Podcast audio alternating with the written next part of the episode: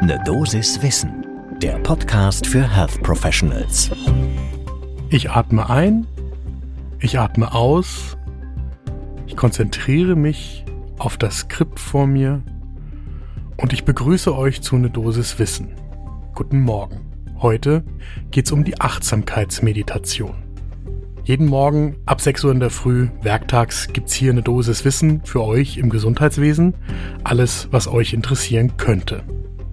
Ich bin Dennis Ballwieser, ich bin Arzt und Chefredakteur der Apothekenumschau und ich darf euch im Wechsel mit meiner Kollegin Laura Weißenburger eine Dosis Wissen präsentieren.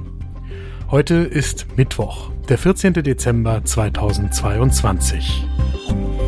Ein Podcast von gesundheithören.de und Apothekenumschau Pro.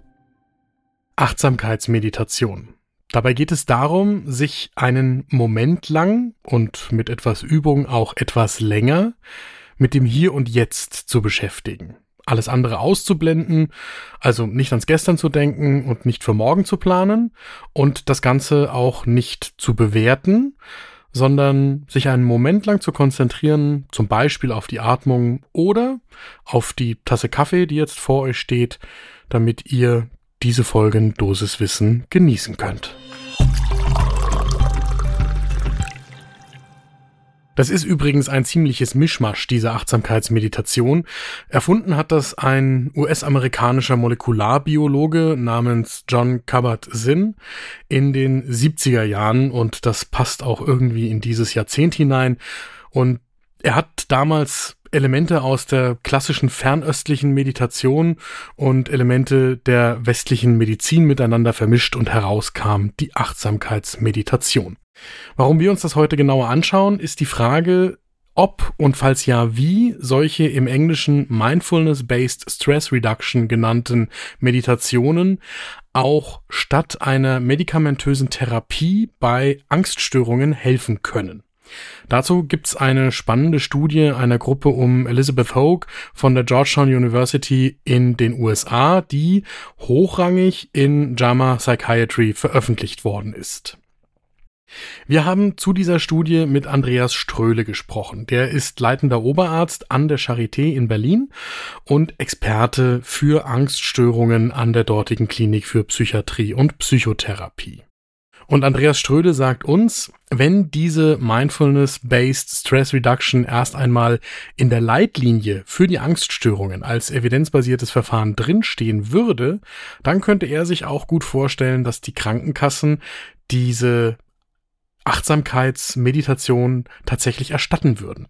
Und er persönlich würde darin einen Gewinn sehen für die Patientinnen und Patienten mit dieser Therapiespektrumserweiterung. Was haben die ForscherInnen sich in dieser Studie angeschaut? Es geht um eine randomisierte, einfach verblindete Studie mit 276 Teilnehmenden mit Angststörungen. Die sind in zwei Gruppen geteilt worden.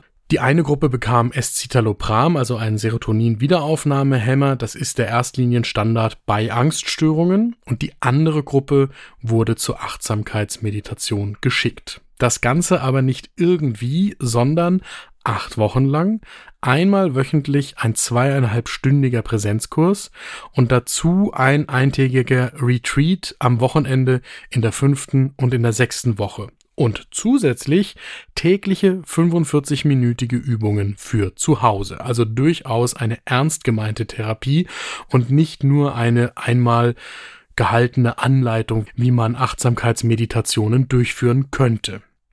Erfasst worden sind dann die Angstsymptome der Patientinnen einmal bei der Aufnahme in die Studie und dann nach dem Abschluss der Intervention nach acht Wochen und dann nochmal nach zwölf und nach 24 Wochen durch einen unabhängigen, verblindeten Prüfarzt. Bewertet wurden die Ergebnisse dann mit der Clinical Global Impression of Severity Scale. Das ist eine Skala zur Erfassung von Angstsymptomen und zum Festlegen des Schweregrades bei der betroffenen Person. Im Ergebnis kam es in beiden Gruppen zu einer signifikant verringerten Schwere der Angstsymptome um jeweils etwa 30 Prozent, also knapp ein Drittel. Das ist auch nicht verwunderlich, dass in beiden Gruppen ein Ergebnis gezeigt wird, denn die Vergleichstherapie zur MBSR, also Mindfulness-Based Stress Reduction, ist ja die First-Line-Therapie mit Escitalopram. Die sollte ja einen Effekt haben. Und deswegen steht jetzt die Nicht-Unterlegenheitsanalyse für die MBSR im Zentrum. Und da sagt Elizabeth Hogue in ihrer Analyse in der Studie, dass die MBSR dem Escitalopram eben nicht unterlegen ist. Das sieht auch Andreas Ströhle in seiner Analyse der vorliegenden Studie genau so. Zum einen sagt er, das ist tatsächlich eine sauber und ordentlich gemachte Studie, die ja auch nicht irgendwo, sondern in einem der besten Fachjournale der Psychiatrie veröffentlicht worden ist. Also kann man die Ergebnisse für valide halten.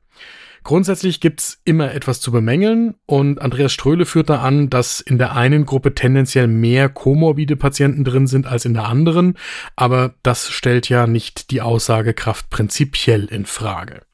Und Ströhle hält den Befund der Studie deshalb für so erfreulich, weil damit eine Achtsamkeitsmeditation einer pharmakologischen Standardtherapie ebenbürtig zu sein scheint.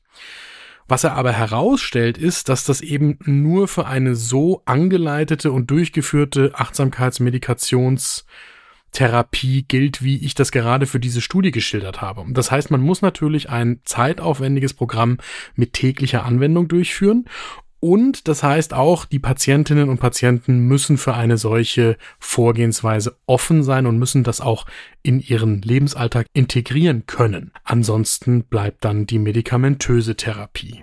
So, und spannend findet Andreas Ströhle für die Zukunft dann noch, wie sich die Mindfulness-Based Stress Reduction wohl schlägt im Vergleich mit einer störungsspezifischen kognitiven Verhaltenstherapie. Wenn die Studie rauskommt, erfahrt ihr es hier bei Ne Dosis Wissen. Das war eine Dosis Wissen für heute. Die nächste Folge gibt's morgen ab 6 Uhr in der Früh, überall da, wo ihr Podcasts hört. Und wenn euch eine Dosis Wissen gefällt, dann folgt uns doch bei eurem Podcast-Anbieter. Dann bekommt ihr immer eine Nachricht, wenn wir eine neue Folge online gestellt haben. Ein Podcast von gesundheithören.de und Apothekenumschau Pro.